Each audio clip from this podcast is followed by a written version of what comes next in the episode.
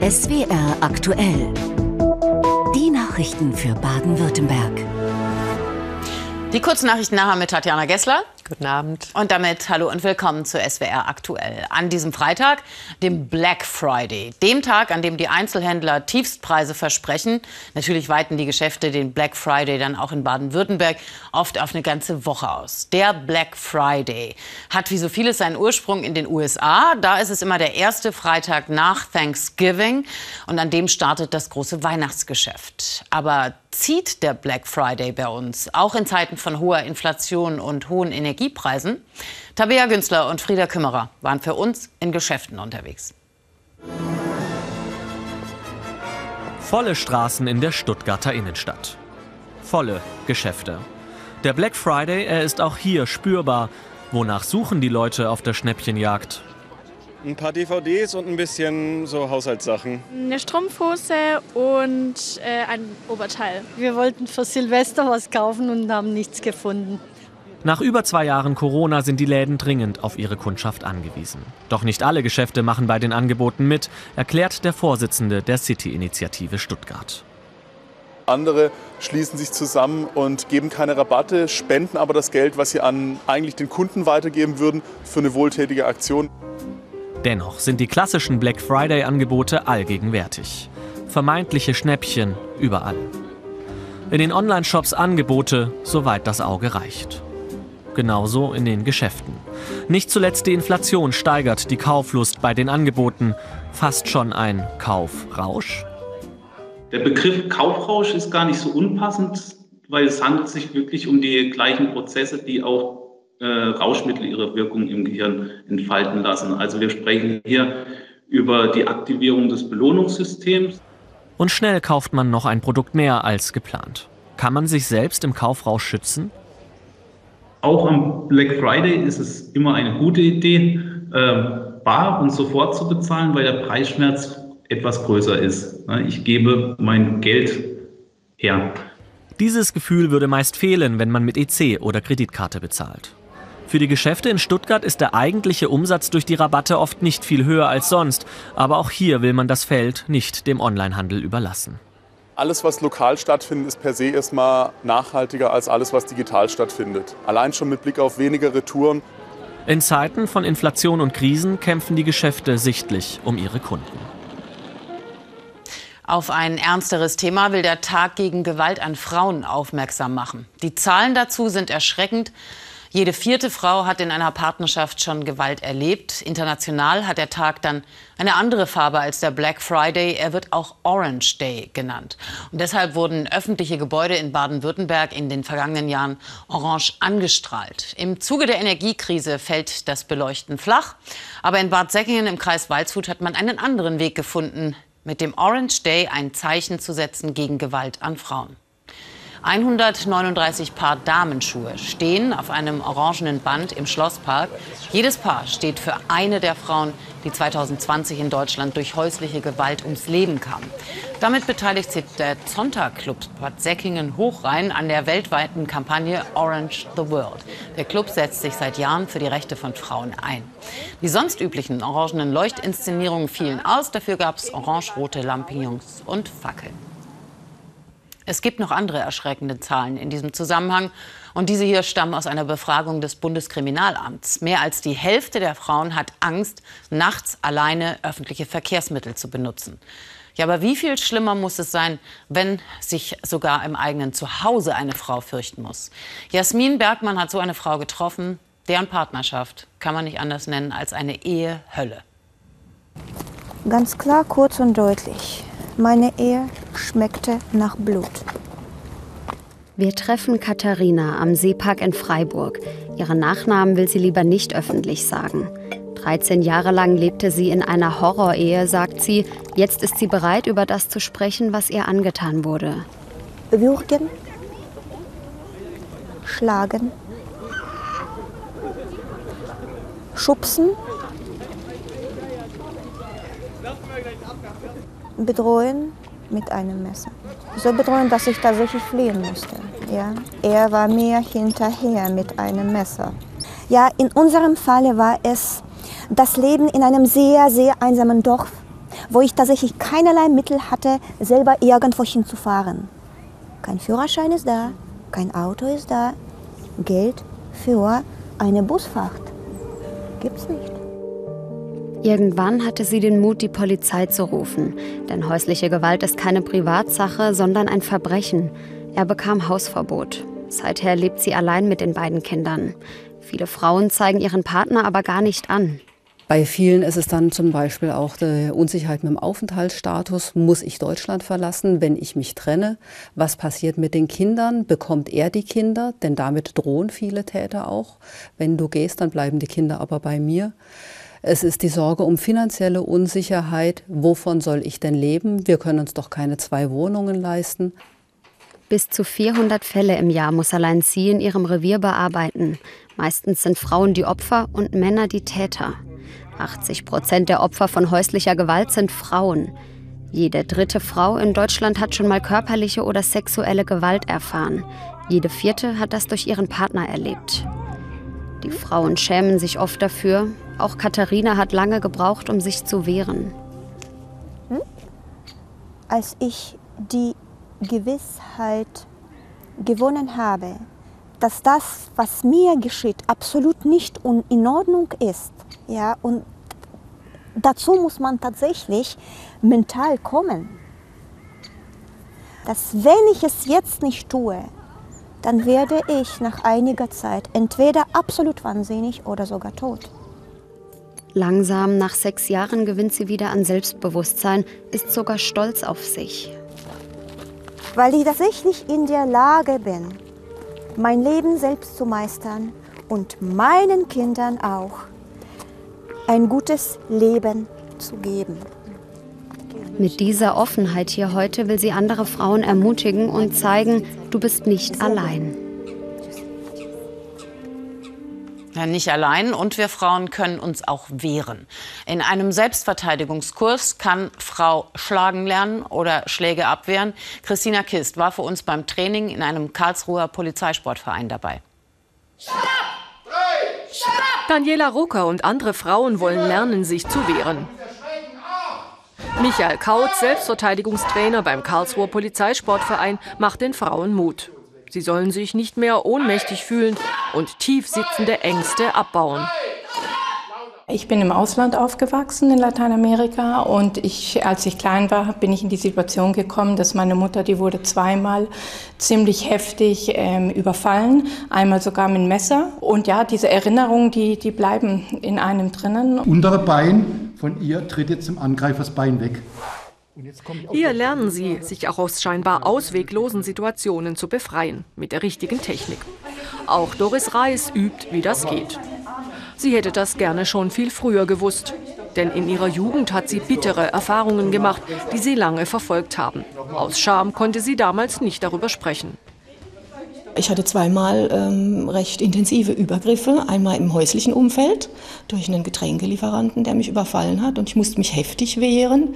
Das war sehr äh, beängstigend. Und das zweite Mal war ein ehemaliger Klassenkamerad, der mich mit seinem Freund im Auto mitgenommen hat und ich voller Vertrauen mitgefahren bin und es dann doch in den Wald ging und ähm, ich da ja zur Verfügung stehen sollte. Damals wehrte sie sich auch, sodass die Angreifer schließlich von ihr abließen. Doch nun fühlt sie sich besser gewappnet.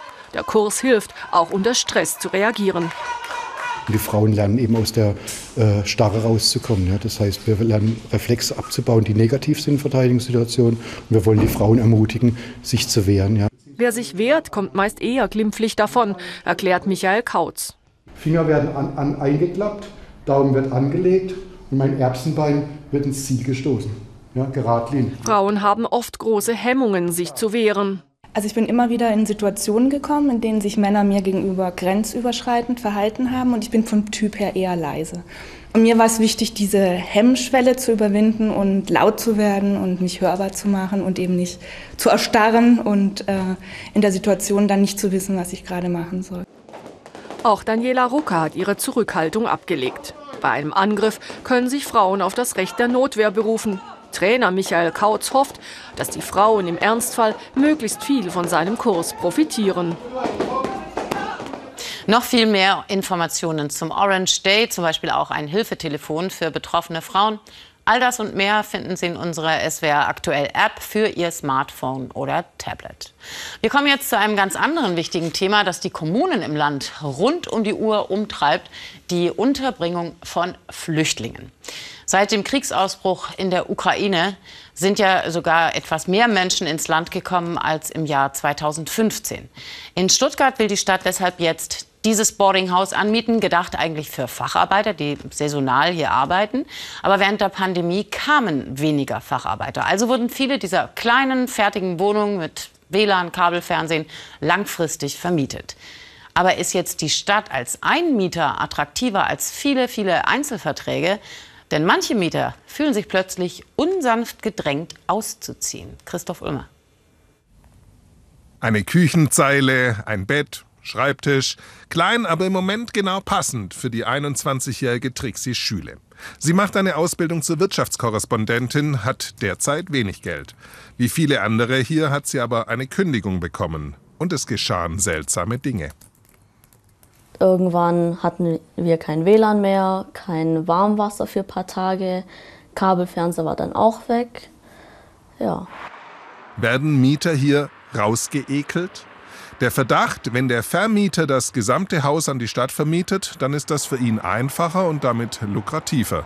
Mit dem SWR über diesen Verdacht und die Vorwürfe sprechen will das Unternehmen aus Göppingen lieber nicht. Das Kabelfernsehen läuft jedenfalls immer noch nicht.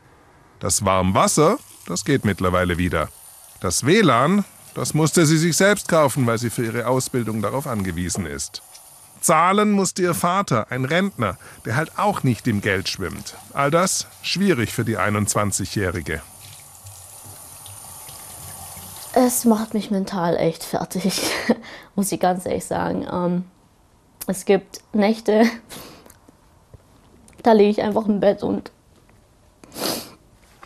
bin halt einfach nur am Verzweifeln. Bei der Stadt ist man auch nicht glücklich über die Entwicklung. Immerhin will man hunderte Apartments mieten und dabei nicht Geflüchtete und andere Mieter gegeneinander ausspielen. Wir haben natürlich mit dem Eigentümer geredet ähm, und ähm, das ist natürlich ein Zustand, den wir auf keinen Fall auch ähm, akzeptieren wollen. Ähm, uns wurde äh, gesagt, ähm, dass kein einziger äh, Mieter rausgeekelt werden soll. Wir haben auch von Anfang an klar gemacht, dass wir nur die Apartments auch ähm, anmieten, äh, die auch frei sind. Der Mieterverein hat mittlerweile Rechtsmittel ergriffen und findet, die Stadt sollte nicht mit, Zitat, zwielichtigen Investoren Geschäfte machen. Jemand, der sich an Mietverträge nicht hält, der Mieter wahllos kündigt mit äh, ja, unberechtigten äh, Gründen, der Mieter dann unter Druck setzt, so jemand als Vertragspartner zu nehmen und so jemand dann sehr, sehr viel Geld für die Unterbringung von Flüchtlingen zu geben, das ist sehr bedenkenswert. Bei der Stadt heißt es, man prüfe auf Recht und Verhältnismäßigkeit, aber man sei eben auf Angebote aus der Immobilienbranche angewiesen. Trixie Schüle jedenfalls will bleiben und um ihre Wohnung kämpfen. Ja, nicht nur an solchen Fällen merkt man es ganz deutlich und es ist nicht nur abstrakt. Der Wohnungsmarkt ist hart umkämpft und natürlich vor allem dann, wenn es um bezahlbaren Wohnraum geht. Die Landesregierung versucht das Problem mit einem Förderprogramm zu lösen. 80 Millionen Euro stellt sie dieses und nächstes Jahr dafür bereit. Vor zwei Monaten ist dieses Programm an den Start gegangen. Ja, und die Kommunen und Städte, die sind mehr als interessiert. Ulrike Koch. Kernen im Remstal. Noch rollen in der kleinen Gemeinde die Bagger. Doch nächsten Sommer sollen hier rund 100 Geflüchtete wohnen. Zwei Gebäudeblöcke, nicht etwa Massivbauweise, sondern mehr als 160 Container. Denn Wohnraum wird dringend und schnell benötigt. Deswegen versuchen wir hier jetzt über eine Containerlösung ähm, Unterkünfte zu schaffen, die doch deutlich, deutlich besser sind, als wenn Leute zum Beispiel in irgendwelchen Turnhallen untergebracht sind. Ähm, insofern ist das eine Gebäudeart, die sehr schnell fertig und beziehbar wird. Zwischen den beiden Containerblöcken ist Platz für einen Spielplatz und Gemeinschaftsräume wie Küche, Duschen und ein Wäscheplatz. Doch auch das nur eine Lösung auf Zeit. Die Flüchtlingsunterkunft ist für fünf Jahre geplant. Deshalb auch nur Container. Nach der Flüchtlingskrise 15-16 hat das Land sehr darauf gedrungen, dass wir die überzähligen ähm, oder überhängigen Unterkünfte wieder abbauen, was aus wirtschaftlichen Gründen ja durchaus sinnvoll war. Aber jetzt im Rückblick bereut man das natürlich, weil jetzt wieder sehr wenig Unterkünfte zur Verfügung stehen. Kernen ist dabei nur eine Gemeinde, die schnell Flüchtlingsunterkünfte schaffen muss. Seit Kriegsbeginn in der Ukraine vor neun Monaten sind in Baden-Württemberg so viele Menschen aufgenommen worden wie in den Jahren 2015 und 16 zusammen. Dabei ist Platzmangel nicht das einzige Problem. Das andere ist die personelle Ressource, die an der Grenze zur Überlastung arbeitet, einfach weil, weil die Zahl der Menschen, die zu uns kommen, so riesengroß ist. Und das Dritte sind die finanziellen Fragen, wie man auch die Kosten der Unterkunft, der Versorgung äh, sicherstellt. Für die Kommunen gibt es finanzielle Hilfen aus dem Förderprogramm Wohnraum für Geflüchtete. Seit zwei Monaten ist es in Kraft und die Nachfrage ist groß. Laut L-Bank sind bisher rund 22,7 Millionen Euro abgerufen worden. Die Gemeinde Kernen kann nicht von diesem Programm profitieren. Gemeinschaftsunterkünfte wie die geplante Containeranlage werden vom Land nicht finanziert. Der Fördertopf ähm, ist an die Gemeinden gerichtet, die dann eben die Leute in die Anschlussunterbringung aufnehmen. Insofern können wir als Landkreis von dem Fördertopf leider nicht profitieren. Trotzdem will man schnelle Hilfe leisten, heißt es vom Landratsamt Remsmur. Demnächst sollen die Container aufgebaut werden. Im Sommer können dann die ersten Geflüchteten einziehen. Und wir kommen zum Nachrichtenüberblick mit Tatjana Gessler und los geht's mit den aktuellen Corona-Zahlen. Und die sehen für Baden-Württemberg an diesem Freitag so aus. Derzeit werden 78 mit Covid-19 infizierte Personen auf Intensivstationen behandelt. Dieser Wert ist im Wochenvergleich deutlich gefallen. Die 7-Tage-Inzidenz wird heute landesweit mit 129,2 angegeben. Auch dieser Wert ist im Wochenvergleich nach unten gegangen. Baden-Württemberg schließt ab Januar alle Corona-Impfzentren. Corona-Impfungen gibt es dann nur noch in Arztpraxen, bei Zahnärzten und in Apotheken. Das hat Landesgesundheitsminister Lucha heute angekündigt. Impfstützpunkte und mobile Impfteams würden dann nicht mehr gebraucht, sagte er. Die Situation sei deutlich besser als in den beiden vergangenen Wintern. Bei einem sogenannten Faktencheck zur Gäubahn heute in Stuttgart ging es um die zukünftige Streckenführung von Zürich nach Stuttgart. Es ist ein Termin, auf dem viele Hoffnungen ruhen. Der Gäubahn-Faktencheck soll vor allem eins, die Debatte um die künftige Streckenführung der Bahntrasse versachlichen. Also wir sind hier nicht bei der Grimms Märchenstunde, sondern wie der Name Faktencheck schon sagt, haben wir uns ganz nüchtern, sachorientiert die Fakten angeschaut, mit viel eisenbahnwissenschaftlichem und auch betrieblichem Wissen hinterlegt. Die Strecke aus Zürich nach Stuttgart, um sie geht's. Die Bahn plant, die Gäubahn ab 2025 in Vaihingen enden zu lassen und sieben Jahre später eine neue Streckenführung fertigzustellen. Fahrgastverbände und Anrainerkommunen haben Angst, in dieser Zeit abgehängt zu werden und pochen darauf, weiterhin bis zum Hauptbahnhof durchfahren zu können. Von dem heutigen Faktencheck haben sie mehr erwartet. Es ist kein Faktencheck, was man darunter versteht, dass wenn jemand was vorträgt, dass man das überprüft, ob das auch richtig ist oder ob das eben nur das ist, was man gerne hätte. Also man muss anerkennen, alle haben ihre zur Verfügung stehenden Infos zusammengetragen. Jetzt können wir debattieren, aber ich glaube, wir brauchen dringend noch mal einen zweiten Termin. Und das fordern heute einige Teilnehmer. Die Diskussion geht weiter, die Hoffnung auf eine Lösung bleibt. Wenn tatsächlich im Jahr 2030 15 Millionen Elektroautos auf Deutschlands Straßen unterwegs wären, würden unsere Stromnetze das nicht aushalten. Auch in Baden-Württemberg müssten sie weiter ausgebaut werden. Das ist das Ergebnis einer Studie des Netzbetreibers Netze BW, die bei Anwohnern unter anderem in Ostfildern, Tamm, Kusterdingen und Wangen im Allgäu durchgeführt wurde. Weil das Netz nicht für die hohe Ladeleistung von E-Autos ausgelegt wurde, steht das Unternehmen nun vor Herausforderungen. Es gibt ihn seit 1487, den Weihnachtsmarkt in Bad Wimpfen. Heute wurde er wieder eröffnet.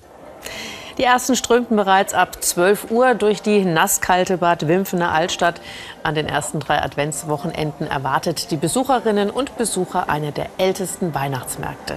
Bereits vor 535 Jahren verlieh Kaiser Friedrich III. der Reichsstadt das Privileg, vor Weihnachten einen Markt abzuhalten. Über 120 Stände rund um das Rathaus und den Blauen Turm bieten Handwerk und Kulinarisches. Offiziell begann der Weihnachtsmarkt mit einem Fanfarenzug um 17 Uhr. Ja, überall im Land ist Weihnachtsstimmung. Nicht nur in Bad Wimpfen, sondern eben überall. Aber in Heidelberg, da wird die Weihnachtsstimmung noch von Wahlkampfstimmung in Schach gehalten. An diesem Sonntag ist zweiter Wahlgang für die Oberbürgermeisterwahl. Theresia Bauer von den Grünen hat dafür ja ihr Wissenschaftsministerium aufgegeben, ist ein bisschen ins Risiko gegangen. Aber im ersten Wahlgang hatte dann doch Amtsinhaber Eckhard Würzner die Nase deutlich vorn. Die absolute Mehrheit, die Würzner gebraucht hätte, die hat er nun aber auch nicht erreicht. Und deshalb geht es jetzt in die zweite Runde. Da reicht dann übrigens die relative Mehrheit. Und für diese beiden mit den besten Chancen geht es jetzt im Endspurt, und das merkt man ihnen auch an, wirklich um jede Stimme und um alles. Susanne Bessler. Die Motivationslage ist hoch und meine Lust zu kämpfen in den letzten Tagen ist enorm hoch. Es geht hier um die Zukunft von Heidelberg, also von daher eine entscheidende Richtungswahl. Jetzt wollen wir es wirklich wissen. Jetzt wollen wir auch noch mal wirklich rausarbeiten, was macht den Unterschied aus? Ich bin schon fest davon überzeugt, dass sich jeder jetzt ein sehr gutes Bild machen konnte und dass es vor allem um die Person geht. Vertraue ich der Person? Wenn wir eine Veränderung wollen, dann müssen wir jetzt die Kräfte bündeln. Das Duell ist in vollem Gange. Amtsinhaber Eckhard Würzner, parteilos, seit 16 Jahren Oberbürgermeister in Heidelberg. Er führt die Stadt mit einer grünen Mehrheit im Gemeinderat. Ex-Wissenschaftsministerin Theresia Bauer ist nach dem ersten Wahlgang seine einzige echte Konkurrentin. Das wichtigste Thema von beiden, Klimaschutz. Klimaschutz lebe ich äh, von der ersten Stunde an und das ist auch ein Themengebiet, wo ich glaube, dass die Heidelberger wissen, dass ich das mit sehr großer Ernsthaftigkeit äh, bisher auch schon auf den Weg gebracht hat. Beim Klimaschutz ist es so auf der Hand liegend, dass die Ziele zwar ambitioniert, aber die Umsetzung schwach ist. Vor allem bei jungen Wählern wollen beide im Endspurt noch mal punkten, denn da könnten viele noch unentschlossen sein. Eckhard Würzner wirkt bei seinen Bürgergesprächen selbstbewusst. Kein Wunder, komfortable 46 Prozent der Stimmen holte er im ersten Wahlgang. Auch einige seiner Wähler jetzt für einen Wechsel zu gewinnen, das wird nicht leicht für Theresia Bauer. Die Vielfalt und Verschiedenheit der Menschen, ihre Anliegen, kann man nur dann erreichen, wenn man tatsächlich nah an sie rangeht und in ganz verschiedenen Konstellationen an verschiedenen Orten ähm, auf sie zugeht und nicht erwartet, dass sie zu einem selber kommen. Ich bin fest davon überzeugt, äh, dass die Entscheidung für diese Wahl äh, früher entschieden worden ist als jetzt in den letzten drei Wochen. Alles klar, dann wünsche ich Ihnen noch schöne Adventszeit und vielen Dank. Noch zählt jeder Tag. Gekämpft wird um jede Stimme bis zum Schluss. Weiter so oder Wechsel. Der Endspurt bis zum Sonntag kostet beide noch mal Kraft. Das ist bei uns wirklich jetzt schon ein sehr langer Wahlkampf. Dann freut man sich, wenn endlich auch mal die Entscheidung getroffen wird. Amtsinhaber Eckhard Würzner geht als klarer Favorit ins Rennen. Trotzdem könnte es in Heidelberg noch mal spannend werden. Weil es ja auch Leute gibt, die sie eventuell nicht gewählt haben und jetzt theoretisch gezwungen sind, eine von beiden zu wählen. Ob es Frau oder Mann wird, ich glaube, das ist dann schon noch mal entscheidend. Der Tropf wird gelutscht sein, denke ich mal. Also ich glaube, das war eindeutig das letzte Mal Jetzt wird es nur noch gefestigt, mehr nicht. Also wenn Sie wollen, ja. nehmen Sie es mit, dann ist das Essen auch ein bisschen Oh, klasse. Ja, Sie sind mir sympathisch, das mache ich. Ja, super. Ja. Stimmen sammeln, eine nach der anderen. Vielleicht führt das ja zum Erfolg oder auch nicht. Alles klar, Theresia. Tja, am Wochenende wissen wir es dann. Wir berichten natürlich am Sonntag vom Wahlabend hier in SWR aktuell. Das wollte ich noch schnell sagen bevor dann gleich Rollschuh gelaufen wird. Rollschuh statt Schlittschuh, das ist ja der heiße Trend in diesem Winter. Ein Trend, den uns die Energiekrise beschert hat. Wobei dieser Retro-Trend, richtige Rollschuhe statt Inliner, das war auch schon vorher im Kommen. Und in Karlsruhe wurde jetzt eine Rollschuhbahn aufgebaut, die laut Betreiber die größte in Deutschland sein soll. Wolfgang Hörter ist vor uns hingerollert. Vier Rollen und ein Stopper. Die meisten hier sind sowas noch nie gefahren. Und es ist eben nicht das gleiche wie Inline-Skaten. Aber alles Übungssache. Es war am Anfang sehr wackelig, aber mittlerweile geht es einigermaßen. Mega verkrampft, tun die Knöchel weh. Es ist nass und irgendwie auch ein bisschen rutschig. Ich habe so ein paar Serien mal gesehen und ich fand es immer voll cool, auch so ein bisschen retro-mäßig. Cool war man in den 80er Jahren, wenn man es konnte. Also so richtig konnte. Rollschuhfahren war ein Stück Lebensgefühl. Und was die Jüngeren nur aus dem Fernsehen oder vom Hörensagen kennen, kommt bei uns langsam wieder. Vor dem Schloss in Karlsruhe stand in den vergangenen Jahren immer eine Eislaufbahn. Um Energie zu sparen, hat der Betreiber dieses Jahr eine Rollschuhbahn angeschafft. Das ist ein professioneller Kunststoffboden, der äh, aus Schweden kommt. Da wird auch, äh, dort wird auch Rollhockey ganz normal drauf gespielt. Also ist schon wirklich äh, fürs Rollschuhfahren konzipiert. Nur zu nass sollte es nicht sein, sonst wird es doch etwas zu rutschig, vor allem für die Inline-Skater, die sonst auch auf die Bahn dürfen. Mit über 1000 Quadratmetern steht hier, laut Betreiber, die größte mobile Freiluftbahn in Deutschland. Im Regal warten hunderte neue Leihschuhe. Hierzulande waren so viele gar nicht zu bekommen. Wir haben eine komplette Neuanschaffung der Rollschuhe. Das ist ja für uns auch ganz neu und da sind wir auch ganz froh, dass wir die bekommen haben aus Italien, europaweit, überall. Rollschuhfahren feiert ein regelrechtes Comeback. In den USA und Großbritannien schon ein richtiger Retro-Trend. Und in Karlsruhe erinnert sich mancher an seine Jugend oder Kindheit. Im Alter von zarten acht Jahren schon mal so Rollschuh ausprobiert, ja, aber dazwischen halt viel Inlinen und das ist ein Unterschied. Ich bin damals, habe es angezogen und bin auf die Nase geflogen. Also das ist so meine Erinnerung daran. Das, das, war natürlich schon immer schön, wenn wir auf der Straße gefahren sind, einfach mal kurz mal rückwärts gelaufen ist, dann haben die Leute schon geguckt und dann haben gesagt, oh, wie macht er das? Gelernt ist gelernt. So kann man auch auf Rollen eine gute Figur machen. Könntest du rückwärts? Ja, klar. Soweit es aktuell für den Moment hat. Jana Gessler hat aber nachher noch mal Nachrichten für Sie. Um dreiviertel zehn. Jetzt geben wir aber erstmal ab ins Wetterstudio zu Sven Plöger. Und der sagt uns, wie kalt es am Wochenende wird. Und um 20.15 Uhr Expedition in die Heimat. Neue Hirtenwege im Pfälzerwald. Ihnen einen schönen Abend. Und ein schönes Wochenende. Machen Sie es gut. Das, na klar, war ganz schön selbstbewusst.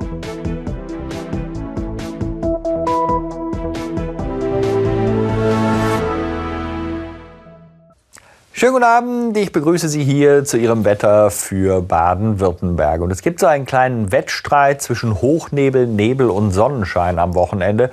Und wenn der Nebel dann zäh ist, das kennen Sie vom Herbst, dann ist es natürlich eine ziemlich frische Angelegenheit. Und wenn die Sonne durchkommt, dann geht es durchaus in den zweistelligen Bereich. 10, 11 Grad sind dann drin. Wir gucken uns mal die Gesamtlage an. Da gibt es ein kleines Zwischenhoch bei uns. Die alte Front wird abgezogen sein, die auch in dieser Nacht noch ein paar Tropfen bringt. Und dann sehen Sie viele Tiefdruckgebiete hier draußen auf dem Atlantik. Aber weil es in dieser wechselhaften Phase in diesem November bisher immer wieder Frontendurchgänge und dann eben auch Sonnenschein gab, ist, wenn man diese aufsummiert, also die Sonnenscheinstunden im November, da doch eine ganze Menge zustande gekommen. Schauen Sie mal nach Balingen-Bornhaupten. Die Wetterstation hat 85 Sonnenscheinstunden bisher festgestellt. Das ist jetzt schon, obwohl der Monat gar nicht ganz zu Ende ist, 16 Prozent mehr als nach dem langjährigen Mittel. Das gilt in ähnlicher Größenordnung für viele Regionen. Einige waren ein bisschen nebelreicher. Da hängen wir noch ein bisschen drunter. Aber insgesamt ist es ein sonniger November. Gucken wir in eine Nacht, wo die Front durchzieht mit ein paar Schauern. Dahinter reißt der Himmel auf, örtlich bildet sich Nebel. Die Temperaturen morgen früh liegen meist im Bereich zwischen 3 und 5 Grad. Höhere Lagen um 1 und der morgige Vormittag ist dann eine neblige Angelegenheit hinter der Front. Also ziemlich novembertrüb, höhere Lagen am ehesten mit Sonne und nachmittags gibt es dann so eine Umwandlung in Quellwolken, Sonnenschein und trockenes Wetter. Und da, wo die Sonne scheint, ist es sehr freundlich bei bis zu 10 oder 11 Grad. Ich sagte es schon, sonst sind es meist 6 bis 9 und der Wind kommt aus Südwest, ist aber eher schwach. Die nächsten Tage dann auch wieder das Nebelthema, am Bodensee zum Beispiel am Sonntag wohl nur 2 Grad, sonst mit Sonnenschein geht es dann rauf und am Montag kommt dann wieder ein bisschen Regen ins Land. Tschüss.